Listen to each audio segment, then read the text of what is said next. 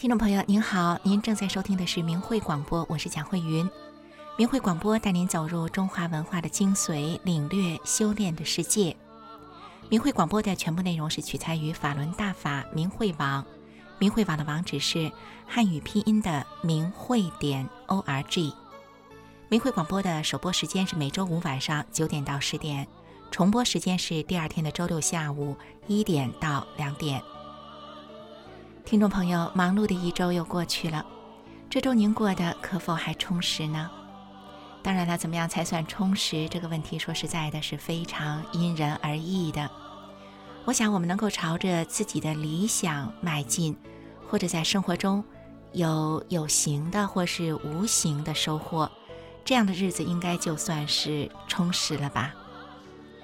关桂敏先生唱过一首歌曲，叫《什么样的人生》。最绚丽。我想给听众朋友们读几句歌词啊。歌词中是这样写的：什么样的人生最绚丽？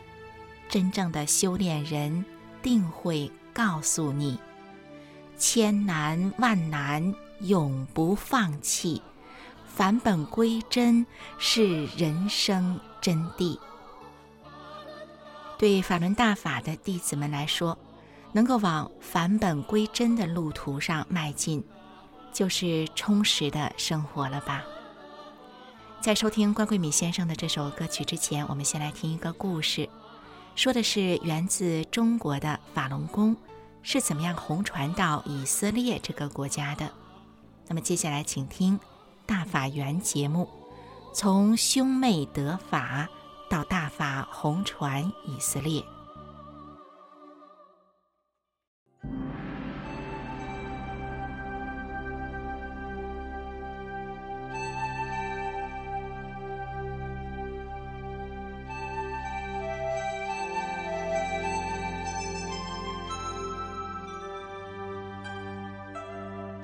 亲爱的听众朋友，我是小梅，欢迎您收听这一期的大法缘节目。听众朋友，五月十三号是世界法轮大法日，全世界的大法弟子以各种形式来欢庆这个盛大的节日。一九九二年的五月十三日，李洪志老师在中国的长春。将法轮大法这一古老的修炼法门以气功的形式公开传出。从那天开始，有缘人相继入道得法修炼。今天，大法已经传到了全世界一百一十四个国家和地区。可能有朋友问了：既然是传统的中国修炼方法，它是怎么传播到世界各地的呢？其实啊，我自己也有过同样的疑问。今天跟大家分享的这段故事，或许能从一个侧面来回答这个问题。我们的故事啊，还得从一对来自北京的兄妹讲起。人常说，这一世要成为一家人，也是前世化来的缘分。熊伟和他二哥的缘分，看起来就是这样的。二哥熊志远年长妹妹四岁。由于兄妹两人从小都单纯善良，因此被父母取了绰号叫“大傻子”“二傻子”。他们出生在北京的一个知识分子家庭里。妹妹熊伟从小就体弱多病，打针吃药成了家常便饭。想通过体育锻炼增强体质吧，可是又没有力气做强烈的运动，甚至连跑步都跑不动。到了十几岁的时候。国内兴起了气功，二哥就带着妹妹阅读气功杂志，练习着各种气功。一转眼，兄妹俩都长大了。一九九二年，雄伟到德国攻读研究生，同年，二哥去了中东国家以色列做国际贸易。这时候的雄伟不光想要身体健康，他对人生也开始有了思考。他觉得人世间的这一切都不值得追求，人生应该解脱这一切痛苦，不仅仅是身体方面的，还有其他方面的一切烦恼。一九九六年春夏之际的柏林，想在佛教中探讨人生意义的雄伟，去了一家由台湾人办的佛堂，在那里拜佛的人都在求发财、求好运。轮到雄伟的时候，那位住持让他求功成名就。可是，一心想脱离人生苦难的雄伟，听了这些，心里很难受。他不想发这样的愿望。他手里举着香，跪在佛像前。心中充满了神圣，他想，这个时候一定要说出心里最想说的话。那一刻，脑子里是一片空白，跪了好大一会儿，突然一句连他自己都感到震惊的话从嘴里一字一字地流了出来：“求佛加持我今生成佛。”后来突然间，嗯，我的嘴啊，先说了一句话，我说：“求佛加持我今生成佛。”说完这句话，我整个人的身体就一震。我虽然还跪在那里，然后我脑子里一反应，一反应了一下这句话，我突然想到，这就是我要的，这太好了，这就是我要的。哎，当时真的很开心。然后呢，这样的话过了，我印象里差不多两个月的时候，我就得遇了法轮大法。就是修炼了这么多年啊，我回头每次想起这件事情，我心里都非常感慨。就是人的生命虽然很，就是很微不足道，很渺小啊，但是他。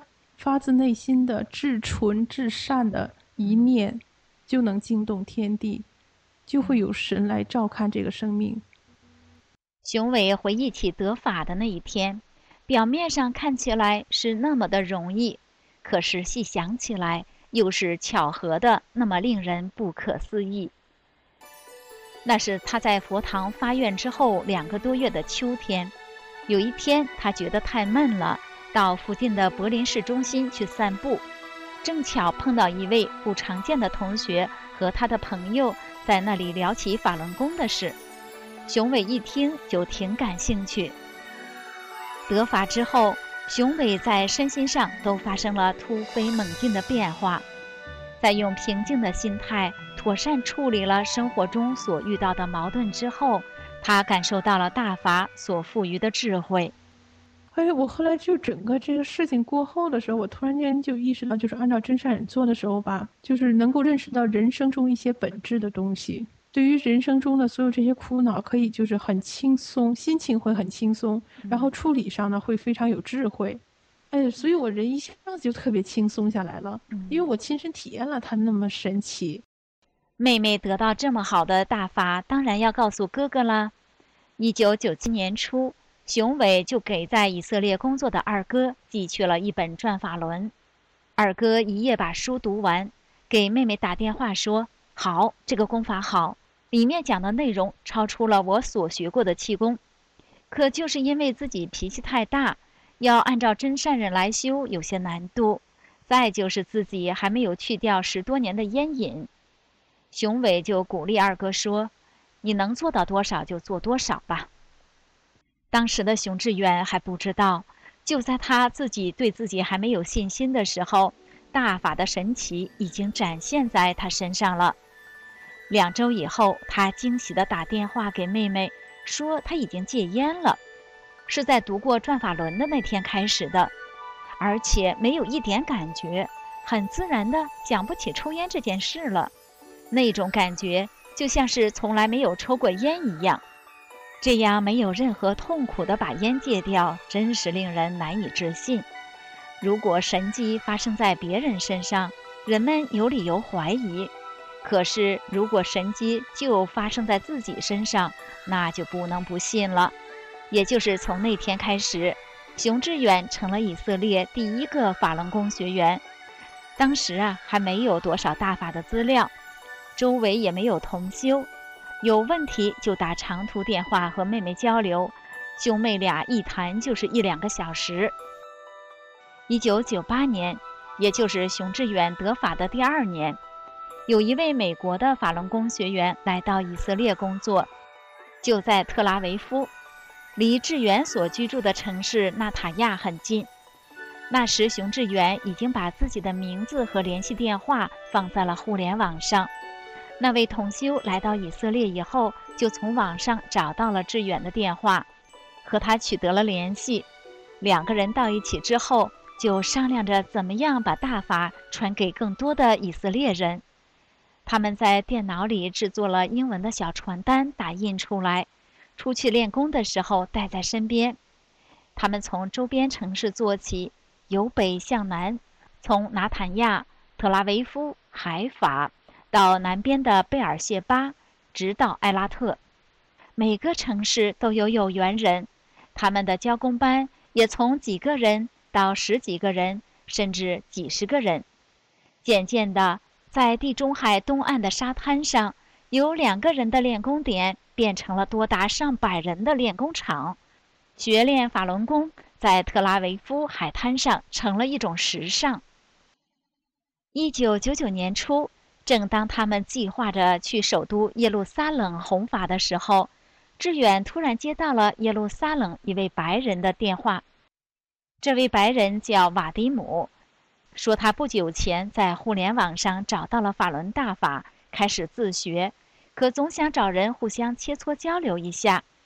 就在网络上找到了以色列唯一的联系人熊志远的电话，这可真是天意巧安排。找到了同修，瓦迪姆迫不及待地来到了特拉维夫，与同修们面对面的交流。大家告诉他要到外面来练功，这样方便有缘的人得法。于是瓦迪姆回到耶路撒冷后，开始了户外练功，建立了耶路撒冷最早的练功点。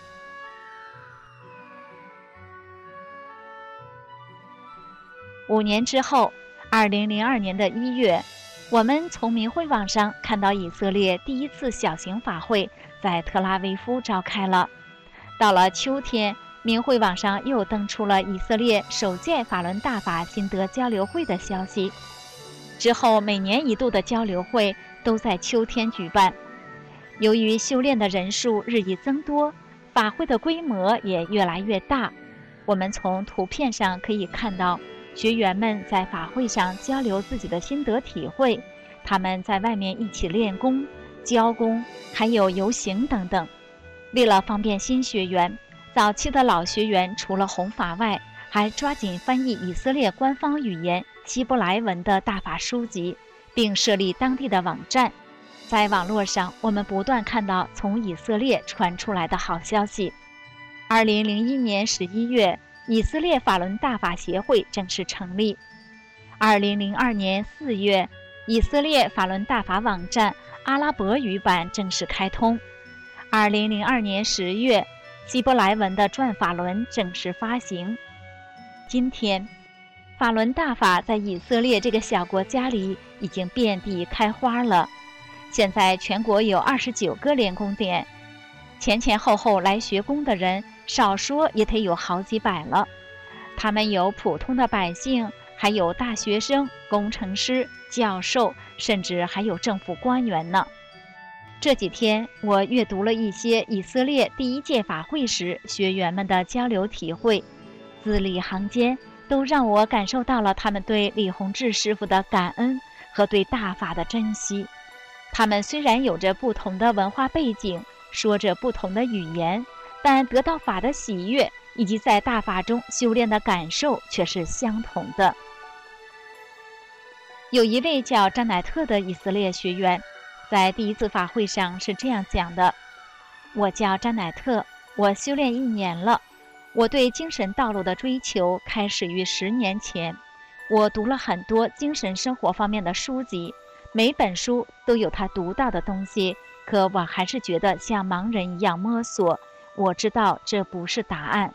二零零一年的五月，我去了书展，在那里我看到一位中国人放着音乐练功，他旁边有一位女士在发传单。我充满了惊叹和好奇，马上就读了传单。我当时就明白了，这就是我一直在找的那个东西。我当时动不了，像是被定住了一样，这个感觉深深地渗透了我。我明白，我马上就得开始。过了不到一个月，我的朋友叫我去特拉维夫的一个公园，说那里有人练功。到那儿之后，我看到了那个中国人和那位女士正在交工，我马上就意识到这一切不是偶然的。支远的太太是以色列人，他在观察了四年之后，决定开始修炼。他在发言中说：“经历了四年的时间，我丈夫不断的宽容，为的是让我明白，选择法轮大法才是我们的人生之路。当我一旦明白了这点，我立刻变成了一个真正幸福的人。现在我们一起练功弘法，我真的很开心。我们的大部分话题。”都是关于大法的，这是以前我厌恶的，但现在却是由我经常打开的话题。有一位来自罗马尼亚的女士，她正是在特拉维夫的海边看到法轮功的。她说：“我是罗马尼亚学员，但是在以色列得法。一天，我在特拉维夫市的海边散步时，看到法轮功，并开始修炼，我的健康状况得到了改善。”生活也变得美好，我丈夫也开始修炼了。还有一位来自保加利亚的学员在法会上介绍自己的得法经历。大家好，我叫萨莎，来自保加利亚，现在暂时住在以色列。现在我很清楚，我是被缘分送到以色列来得法轮大法的。在一个美丽的星期六的早晨，当我在公园里散步的时候，我看到有人练功。背景有柔和的音乐，读着他们的发言稿，仿佛我也置身于那次法会的现场，和他们一起沐浴在祥和的法光之中。听众朋友，我们的故事就要讲完了，您听了之后一定会有不少的感慨吧？是啊，法轮大法这一教人修心向善的古老修炼大法，突破了语言的障碍，跨越了国界。在不同的文化背景中，红传到了一百一十四个国家。从熊伟和他二哥的得法经历中，我们不难看到，法轮大法也正是伴随着人传人心传心的这种方式，从中国经过德国传到了以色列。当然了，今天我们讲的只是其中的一条传播路线。我相信大法在其他国家的传播当中。一定会有不同的奇缘巧遇，但愿我能找到更多的故事带到大法园中来与您分享。听众朋友，今天的节目就到这里了，我们下次节目时间再见。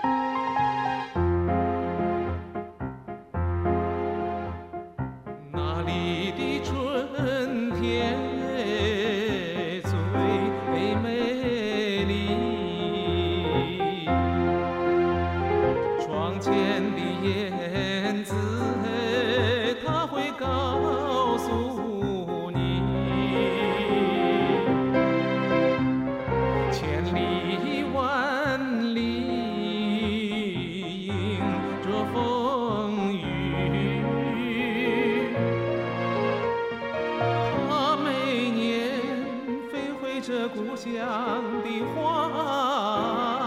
季，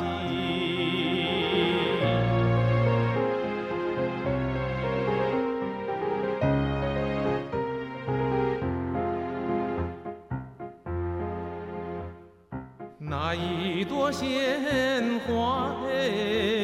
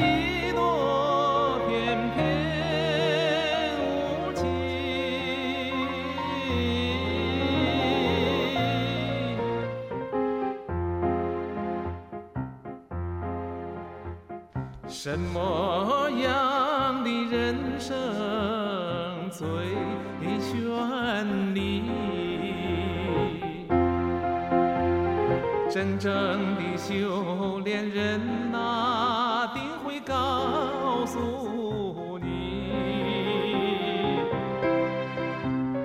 千难万难永不放弃。返本归真是人生的真谛。什么样？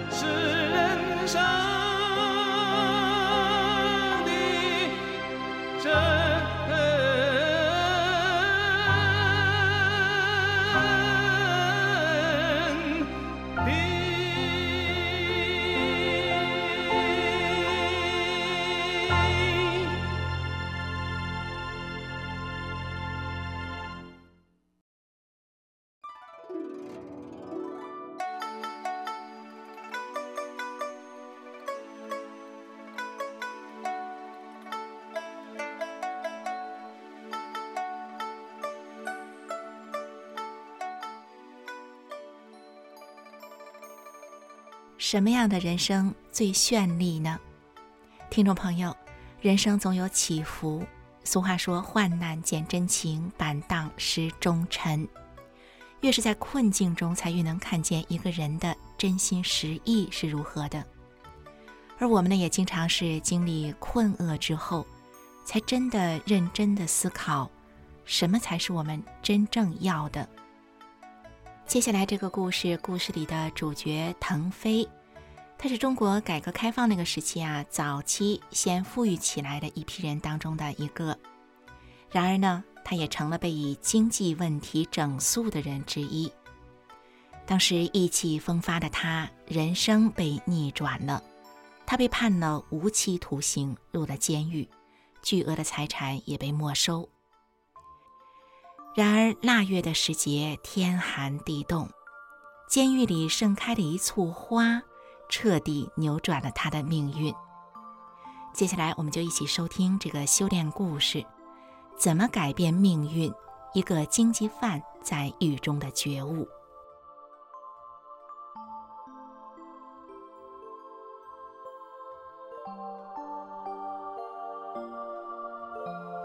身心净化，道德升华。现在是明慧广播电台的修炼故事节目。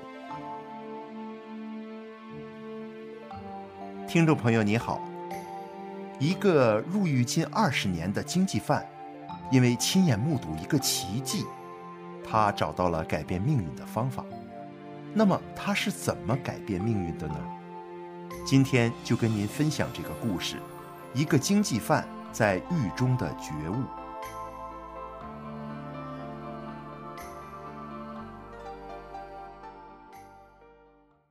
上个世纪七十年代，改革开放让一部分中国人富起来了。腾飞就是当时下海经商先富起来的那部分人中的一个。他经营多年的生意，随着政策放宽，做的可真是顺风顺水。那个时候他威风得很，出门排场特别大，总有一大排跟班的。可是好景不长，八十年代中期，相关部门拿重大经济案当理由，把腾飞抓了起来，先给他判了投机倒把罪，后来又改判诈骗罪。办案人员说，最高领导交代了，其人无罪，怀钱有罪。腾飞就这样被判了无期徒刑，他名下几百万人民币的资产也都全部被没收了。腾飞的命运急转直下，这次他被当作韭菜收割了。曾经风光无限的富商就这样锒铛入狱了。在监狱那样封闭的环境中，腾飞经历了将近二十年的苦难。最后，他被磨成了老犯人，总算有了一点点活动的空间。他负责管理一间仓库。有一次，在仓库隔壁，腾飞看见一个犯人在磨铁丝，他就好奇的问这个犯人：“你磨铁丝干什么用啊？”那个犯人竟然告诉腾飞，磨铁丝是为了去插那些法轮功学员的手指。腾飞在监狱的这些年里，他已经了解到了法轮功学员很善良，仅仅因为不愿意放弃信仰，他们在监狱却会被折磨迫害。听着犯人这么一说，腾飞赶紧劝这个人：“你做这么恶毒的事，就不怕报应吗？”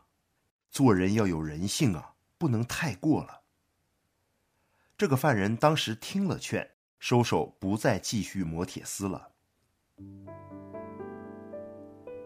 腾飞他心里是很同情这些法轮功学员的，所以他有时会准备一些凉开水，给受尽折磨的学员喝，让他们缓缓身子，好受一些。但是，即便这么微不足道的小事，腾飞也得小心翼翼地做，要是让狱警或其他犯人知道了，他也会吃不了兜着走的。而这名磨铁丝的犯人，虽然这次被腾飞劝住了，但他后来还是继续迫害法轮功学员，干了很多坏事。后来他和别的犯人一言不合打了起来，被打瞎了一只眼睛。大伙儿都觉得。这人作恶太多，是遭到报应了。二零零三年，有一位法轮功学员因为不放弃修炼，被迫害的很厉害。狱警罚他七天七夜不能睡觉，一打瞌睡就残酷折磨他。七天之后，这个人精神都恍惚了，他一不小心就从七米多高的地方摔了下来。狱警只好赶紧把人送进医院抢救，腾飞也被派去看护了。在医院里，这个大难不死的练功人和腾飞谈起了许多法轮功的真相。过去，腾飞自己读过不少修炼方面的资料，他记得一句话：“千年不得正法，也不修一日也胡禅。”所以，他很谨慎地问了这名法轮功学员。法轮功是正法吗？这人告诉腾飞说：“法轮功是修真善忍的，大法师父不收一分钱，也不让任何人收钱。法轮功实际上就是修炼，让生命返本归真。”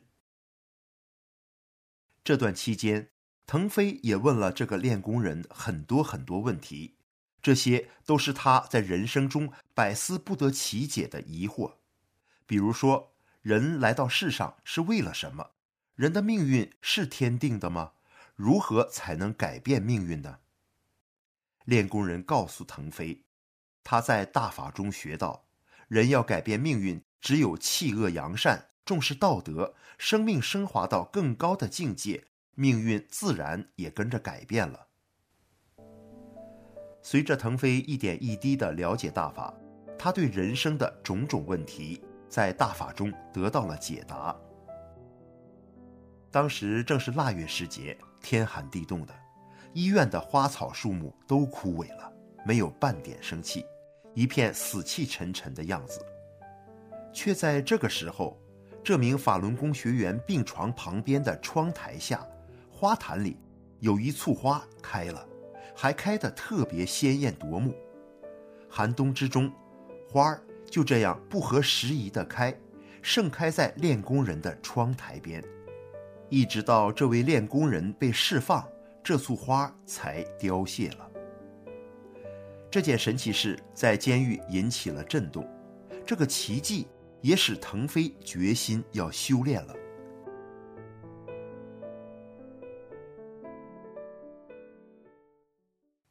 他开始请练功人教他练功。腾飞也想学法，但身边没有大法的经书，他就请练功人背法给他听。一年之后，腾飞出狱回家了。出狱后的腾飞只是个无业游民，身后没有了大牌的跟班儿。幸好腾飞手上还有一大摞子借条，那是不同人欠他的钱，借条加起来也有几十万元。然而，当腾飞联系这些人时，各种情况都出现了，结果是没有一个愿意还钱的。腾飞气急了。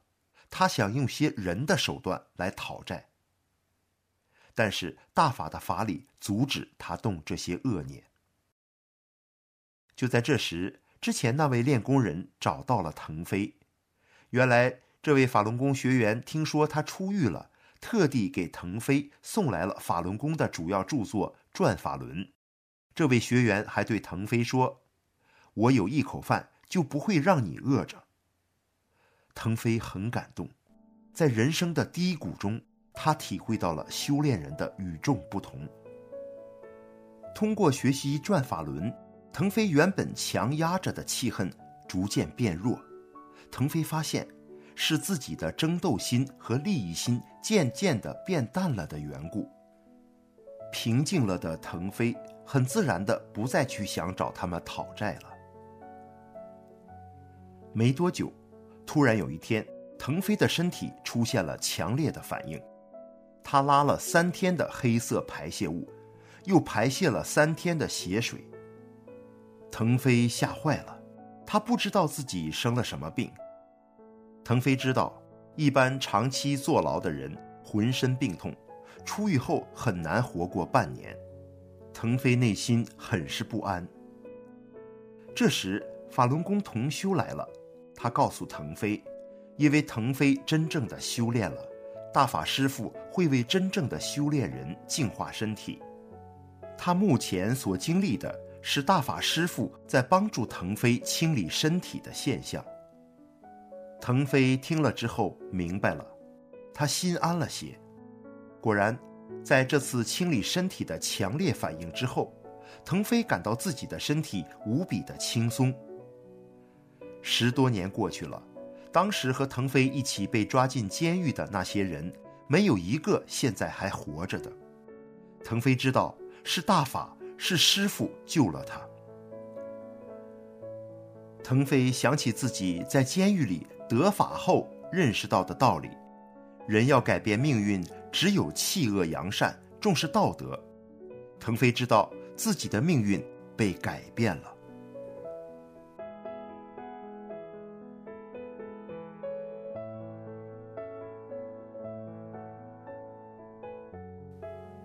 听众朋友，改变了命运的腾飞，这些年来一直以真善忍来要求自己。他不仅想做个好人，还想做个更好的人。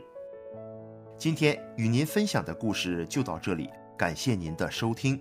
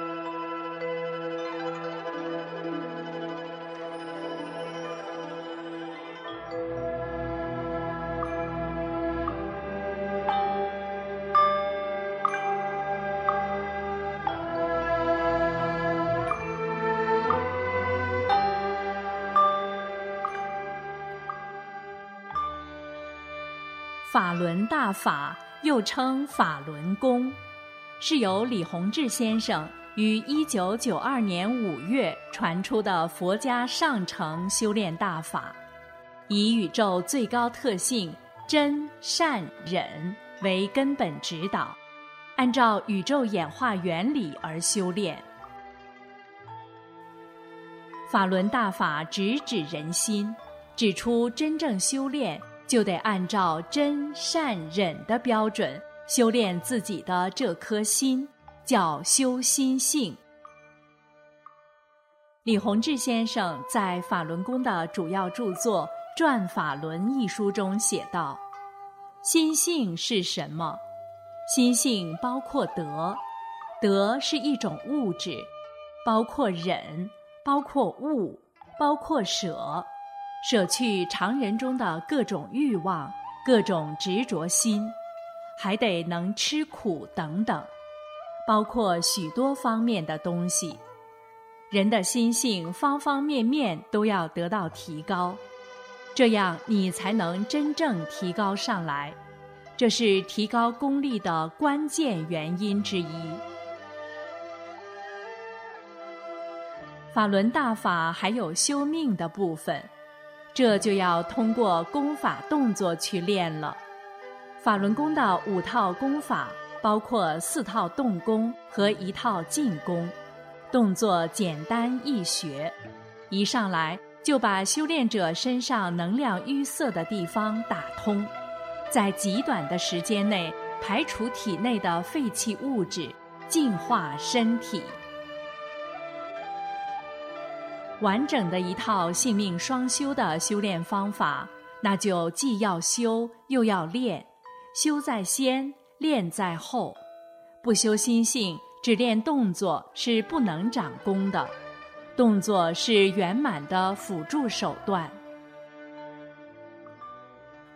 法轮大法圆融明慧，动作简练，大道至简至易，在理论上。完全不同于其他传统的修炼方法，不同于各家各门派的炼丹学说。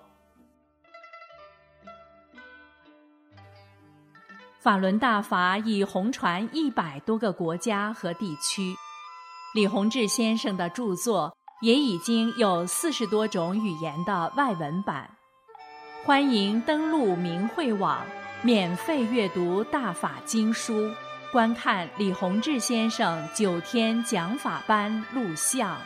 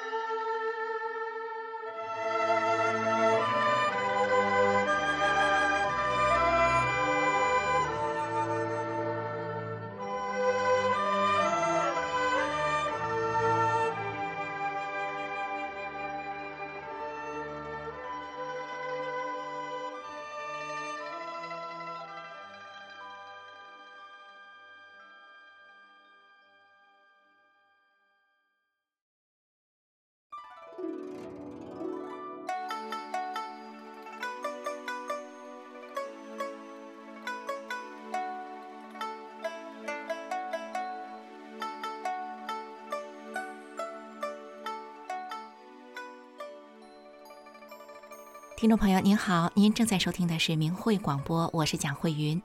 明慧广播带您走入中华文化的精髓，领略修炼的世界。明慧广播的首播时间是每周五晚上九点到十点，重播时间是周六的下午一点到两点。今天不知不觉的跟听众朋友们聊到的都是什么样的人生才绚丽？我想，不管我们自己的答案是什么，我们应该都可以承认啊，这样的一个问题，如果是对于一个久病之人，或许是太过于遥远和沉重了。人们说啊，久病床前无孝子，疾病不仅对当事人来说，对他们的家庭都可能是沉重的压力和负担。那接下来的节目呢，是明慧出版社出版的《明慧丛书·绝处逢生》这本书。我想呢，我们一同来听一听，罹患不同疾病的人，他们在人生绝境之处获得了生机，人生又再度有了。绚丽的可能。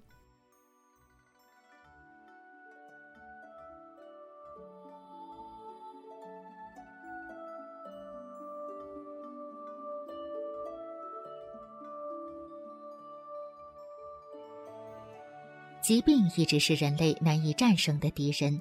尽管目前的医学很发达，但是仍然有很多人生活在病魔缠身的悲苦之中。在明慧丛书编辑小组所编辑的《绝处逢生》这本书里，我们看到罹患各种顽疾和绝症的人们，因缘际遇修炼法轮功之后，都得以绝处逢生，开始了身心健康的修炼生涯。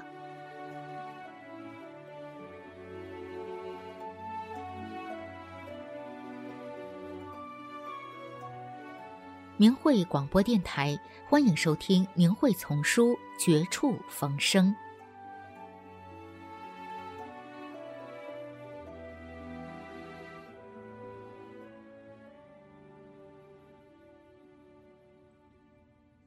修大法，顽固性皮肤病、风湿和严重痔疮自愈。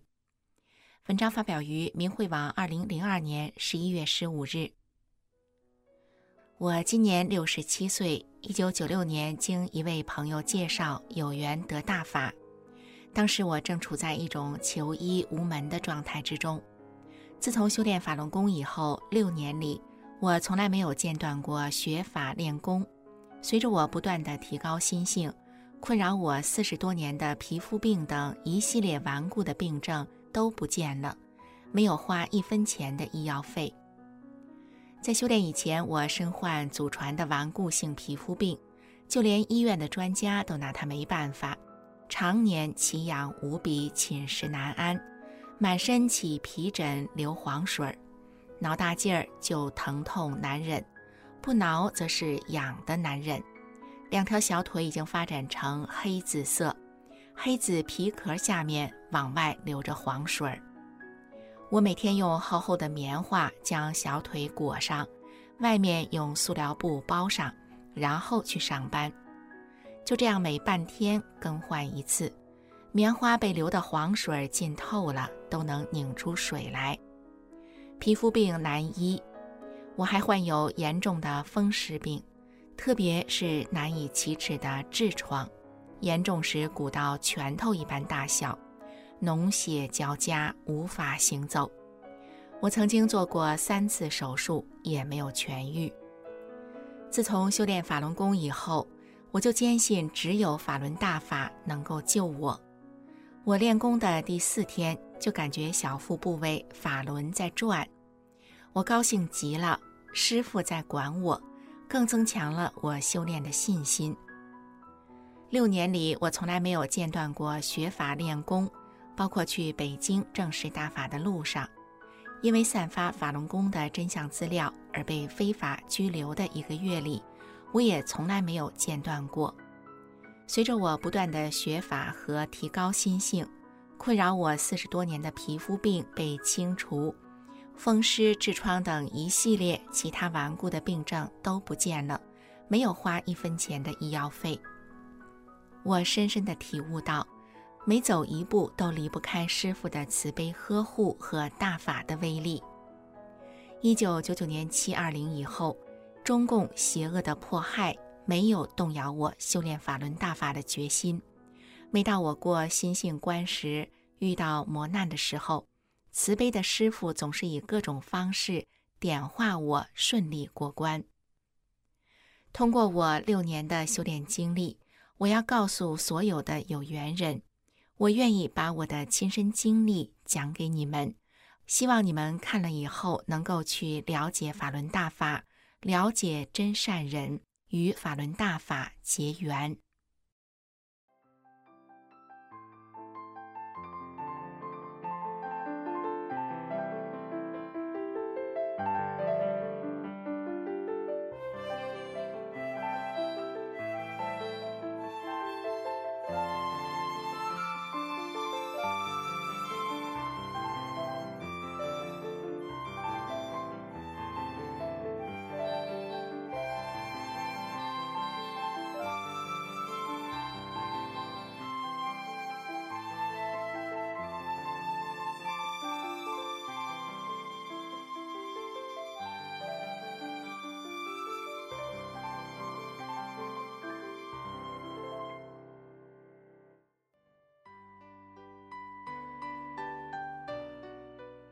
听众朋友，您正在收听的是《明慧丛书》《绝处逢生》，欢迎继续收听。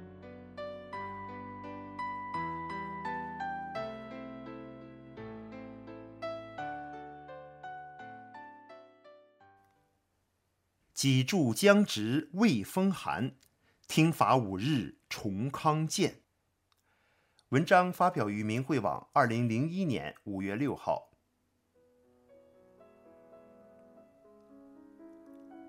我是建筑行业的一名工程技术人员。一九八七年冬季，我在国外的一个建筑工地上搞施工。由于当地的冬季是雨季，这年的冬季又遇上了几十年来罕见的雨雪天气，一连四个多月，天天下雨下雪，阴雨绵绵，不见太阳。加上住在工地工棚里。居住的条件不太好，几个月下来便得了一场风湿病。我颈椎、肩膀和脊椎都感到冰凉，整个肩背犹如穿上了一件很厚的盔甲，沉重、发紧和酸痛。平常就像压了一百多斤重的东西似的，说不出的难受。一九八八年夏天回国后，经中医医院诊断。确诊为僵直性脊柱炎。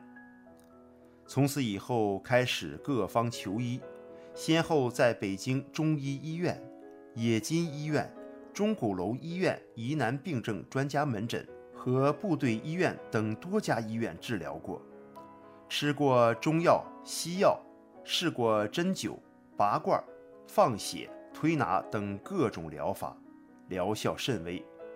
后来又参加过好几次气功学习班，想从气功中得到锻炼和康复，但终究还是一阵好一阵坏，没什么大的疗效，身体还是不行。平常冬天来了特别怕冷，别人还没穿毛衣，我恨不得穿上棉袄；夏天到了更糟糕，别人都穿着短袖衫，吹着空调。而我长袖衫整天捂着不脱，连电扇都不敢吹。办公室里有空调，我就不敢在里待，搞得同一办公室的同事为我挨热，我心里甚是过意不去。有时没办法，只好请假休息。我才刚三十出头，身体却像个小老头，有时真觉得活着没有多大意思，苦恼至极。一九九六年年初，经朋友的介绍，我参加了法轮大法的学习班。学大法前，因为练过好几种气功都没有见效，所以对法轮大法也不太相信。我抱着试试看的心情，于元月二号参加了在海淀区林业学院举办的法轮大法集体学法活动，收看李洪志老师的讲法录像。这是我头一次听一个师傅如此系统的讲法。九天的学法练功活动，使我明白了很多原来不明白的事，收获不少。一开始学法，李老师就开始给我调理身体，每次看完录像，身体上都有新的反应。原来身上不会出汗、经常发凉的地方，慢慢开始发热出汗，肩背的沉痛感也在不断的减轻。听完第五堂课回来，晚上睡觉时出了一身大汗。第六天早上一醒来，突然发现身上那些酸痛、发紧、发沉的感觉都没有了，不翼而飞了。起床后伸了伸腰，觉得一身轻，真的神了。在我身上背了七八年的病，各大医院都无法彻底治愈的病，在短短的五天里彻底没有了，确实是奇迹。我真的信了，我感谢李洪志老师。通过学法练功，我现在的身体与当初相比，那简直是两个样子。现在我不仅不用怕电扇，就是空调放到最冷的一档上对着吹也没事。练功后从未进过一次医院，吃过一粒药。我这个医院的常客，彻底的告别了医院，告别了苦药。不仅自己不遭罪了，还给国家省了不少的医药费。公司组织体检，我一切正常。法轮大法给了我健康的身体，当然更净化了我的心灵。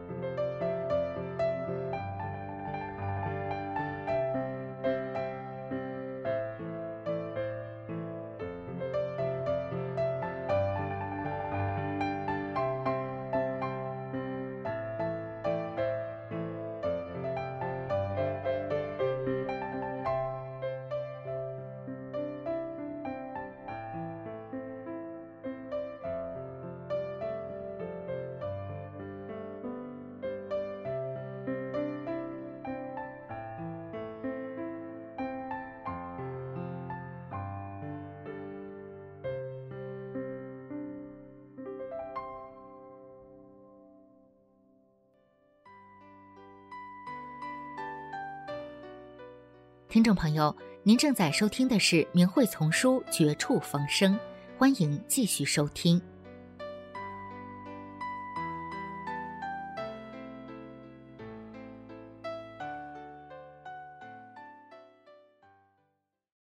请听明慧文章：四岁患骨结核，妈妈含泪离去，师傅把我拯救。文章发表于明慧网，二零零四年五月十三日。我是中国大陆大法小弟子，今年十三岁。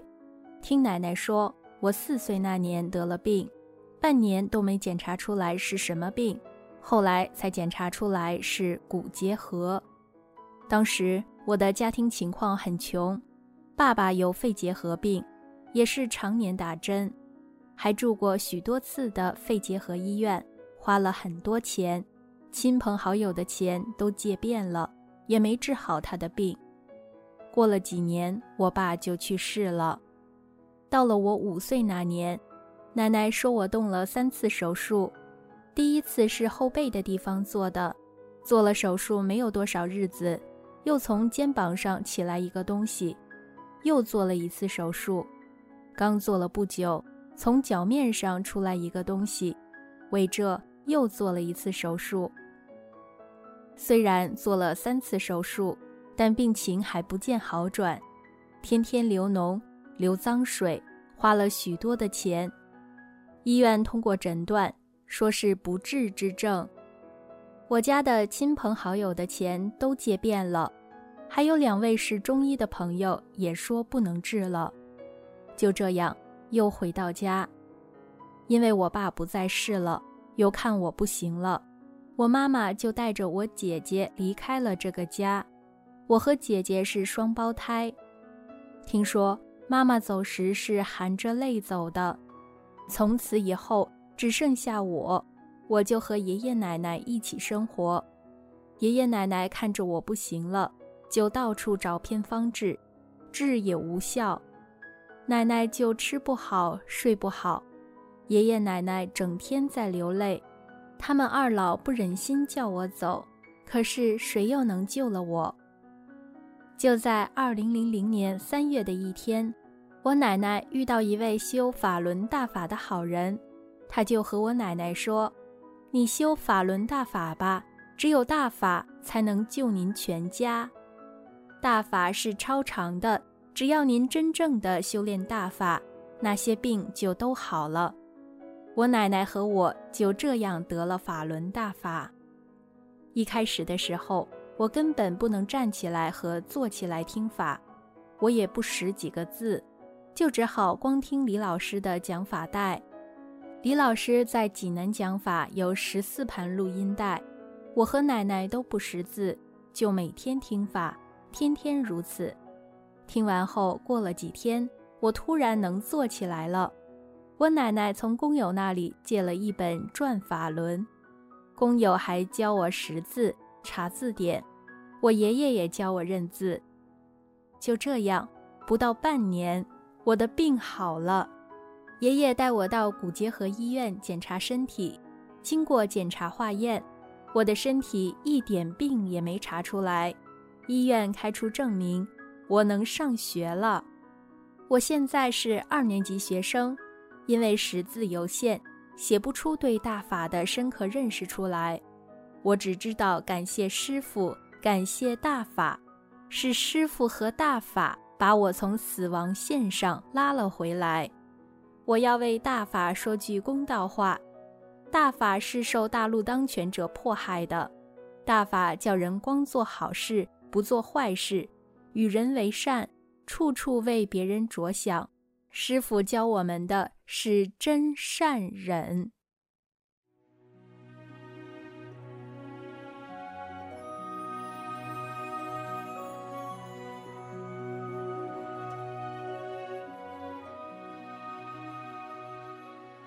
明慧广播电台这一期的明慧丛书《绝处逢生》就播送到这里，谢谢您的收听。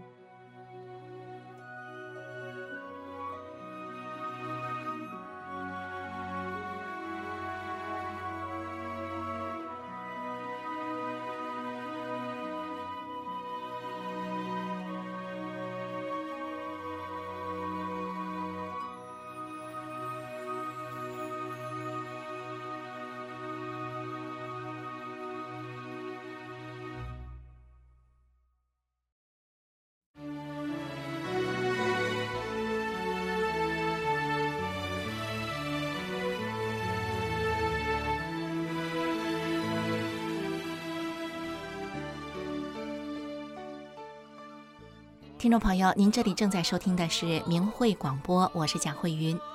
如果您想要了解法轮功，您可以在这个网站上下载法轮功师傅的所有著作和演讲，还有李洪志大师当年在中国办的九天传法班的录音和录像，这些资料全部都是公开的，您可以免费的阅读和观看。